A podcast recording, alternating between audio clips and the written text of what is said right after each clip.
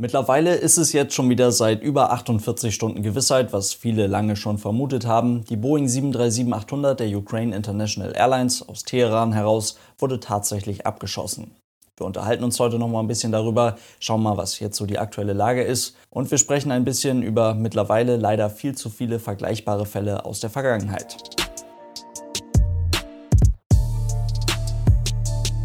Und damit hallo und ganz herzlich willkommen. Ich hoffe, es geht euch gut. Egal wie sehr man versucht, das Passierte so ein bisschen nachzuvollziehen, das geht irgendwie nicht so ganz. Modernes Passagierflugzeug mit fast 180 Menschen an Bord im Jahr 2020 aus Versehen abzuschießen, das ist auf vielen Ebenen ziemlich dämlich und auch nicht so richtig zu entschuldigen. Noch viel unschöner wird die ganze Nummer durch die Tatsache, dass die iranische Regierung nicht nur direkt mal nach dem Absturz leugnete, dass das hier in irgendeiner Form mit der aktuellen politischen Lage im Land und den politischen Spannungen zwischen USA und Iran zu tun haben könnte, sondern auch direkt mal die als sichere Behauptung getarnte Lüge eines technischen Defekts in die Öffentlichkeit drückte. Und schon wenige Tage später ist klar, dass auch dieses Flugzeugunglück, so wie jedes andere je passierte Flugzeugunglück auf dieser Welt, kein Zufall war und dass es dafür Gründe gibt, dass dieses Flugzeug vom Himmel gefallen ist. Und auch wenn es natürlich noch eine ganze Weile dauern wird, bis da ein finaler Untersuchungsbericht steht, dieser wird dann, wenn er irgendwann mal draußen ist, ziemlich sicher gewisse Menschen als schuldig belasten.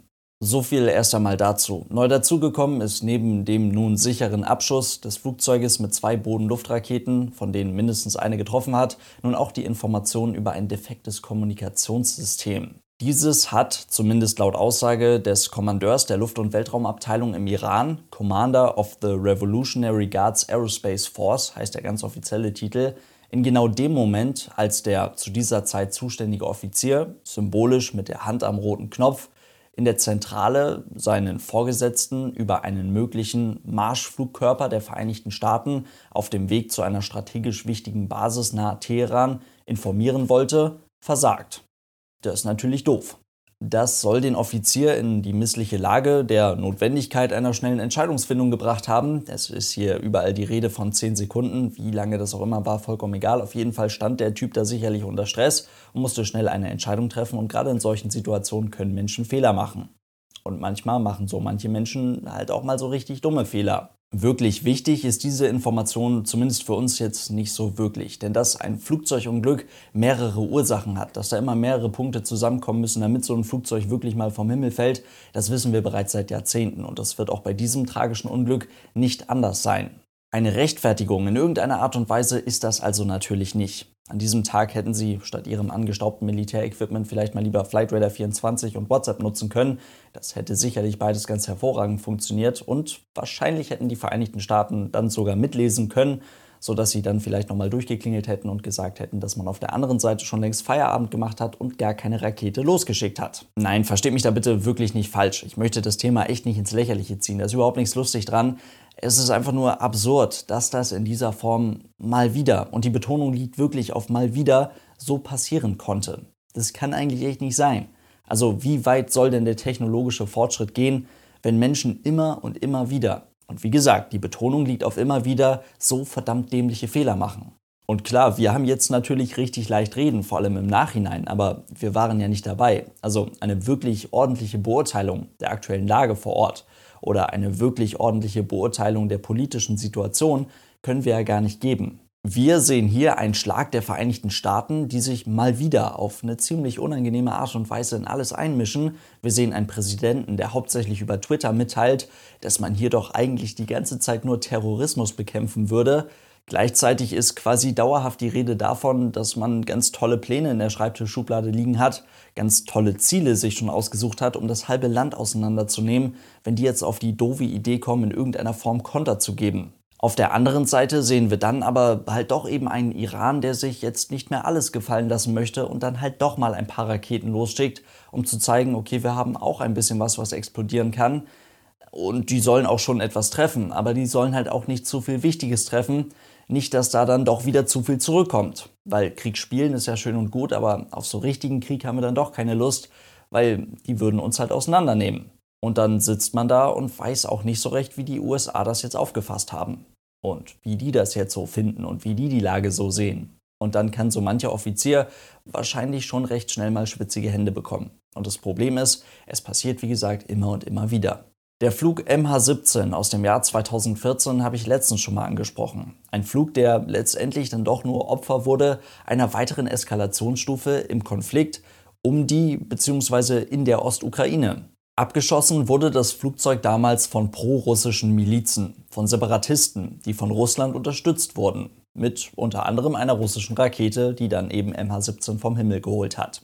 MH17 war an diesem Tag in einem Luftraum in 33.000 Fuß unterwegs, der unter ihnen großflächig bis 26.000 Fuß komplett für zivile Verkehrsmaschinen gesperrt war. Aufgrund des Abschusses einer ukrainischen Transport-Militärmaschine, aufgrund des Abschusses einer Antonov AN-26 nur drei Tage zuvor und das in einer Höhe von über 20.000 Fuß, was ungewöhnlich bzw. zu hoch für die meisten schultergestützten Waffen ist, Deswegen hat man den Luftraum in einigen Teilen zu dieser Zeit sogar bis zu einer Höhe von 32.000 Fuß gesperrt. Mit anderen Worten, MH17 war an diesem Tag nur etwa 300 Meter über einem sowieso komplett gesperrten Luftraum unterwegs.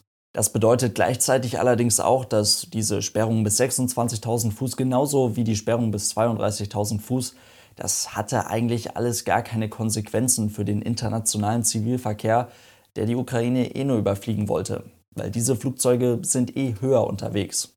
In diesem Fall halt vielleicht nur 300 Meter, aber andere Maschinen sind vielleicht auf Flight Level 340, 360, 380 oder noch höher. Also Konsequenzen hat das eigentlich keine. In den Wochen vor dem Unglück wurden ja sowieso bereits mehrere Hubschrauber und mehrere Transport- bzw. Militärflugzeuge in diesem Gebiet abgeschossen und vom Himmel geholt. Das interessiert zwar in den Massenmedien erstmal niemanden und gehört vielleicht irgendwo dazu. Keine Ahnung, wie man das jetzt vernünftig ausdrücken kann. Aber da wurden Flugzeuge schon vorher abgeschossen, sodass einige Fluggesellschaften auch gesagt haben, okay, das ist ein wirkliches Krisengebiet und das umfliegen wir. Das trifft allerdings zumindest in den ungefähr sieben Tagen vor dem Unglück nur auf etwa 25 Prozent aller sonst ganz normal geplanten Überflüge der Ukraine zu, sodass in den sieben Tagen vor diesem Unglück auch noch etwa 900 internationale Flugzeuge internationaler Fluggesellschaften über genau dieses Gebiet geflogen sind. Darunter auch Flüge der Lufthansa. Die haben auch erst nach dem Abschuss von MH17 angefangen, das Gebiet großräumig zu umfliegen. Ewig lange, für mehrere Tage nach dem Abschuss, wurden Ermittlungen hier entweder komplett verhindert oder halt eben sehr stark behindert, indem man den Ermittlern irgendwelche bescheuerten Zeitvorgaben oder beschränkte Gebiete zur Verfügung gestellt hat, in denen sie sich halt jetzt mal Wrackteile anschauen durften. Man hat versucht, Informationen zu verändern oder sogar gänzlich zu vertuschen. Und im Ganzen gesehen hat ein unabhängiger Ermittler das, was da vom Himmel gefallen ist, die Flugzeugteile, die Menschen, die an Bord waren, ohne dass das verändert wurde, das hat nie jemand so gesehen. Einen Zugang musste man sich dort über Tage mit Verhandlungen erarbeiten, aber in diesem Zeitraum wurden schon längst von den Milizen vor allem Teile des Cockpits entfernt und verändert. Man hat da schon gewisse Wrackteile auseinandergeschnitten, hat sogar Teile für Straßensperren verwendet. Lange Rede, kurzer Sinn, auch hier bei MH17 im Vergleich zu der jetzt knapp sechs Jahre später abgeschossenen 737 der Ukraine International Airlines war es eine Verwechslung, ein Versehen in einem Krisengebiet, in einer Krisensituation, in einer Kriegssituation. Ein Versehen, von dem man ausgehen würde, dass es nicht passieren darf und auch eigentlich nicht passieren kann. Die ersten Prozessverhandlungen zur MH17 starten jetzt übrigens bald im März 2020. Ein anderer Fall, der jetzt auch immer wieder im Zusammenhang mit der abgeschossenen 737 erwähnt wird, ist der Iran Airflug 655. Das war ein Airbus A300 auf dem Weg von Bandar Abbas oder wie auch immer man das ausspricht nach Dubai. Und diese Maschine mit 290 Menschen an Bord wurde auf diesem Flug tatsächlich von einem US-Kriegsschiff zum Ende des ersten Golfkrieges hin im Jahr 1988 abgeschossen. Nach zahlreichen im Nachhinein hin und her geschickten Versionen, wie das Ganze jetzt wirklich war oder auch nicht war, bleibt jetzt eigentlich mittlerweile auch nur noch das menschliche Versagen, der menschliche Fehler, ein Versehen, eine Verwechslung übrig, die hier 290 Menschen hat sterben lassen. Das alles wieder in einer Zeit voll mit politischen Spannungen, voll mit Angst über einen möglichen Angriff des Feindes. Hier wurde ein vollbesetzter Airbus A300 verwechselt mit einer möglicherweise angreifenden F-14 der iranischen Streitkräfte.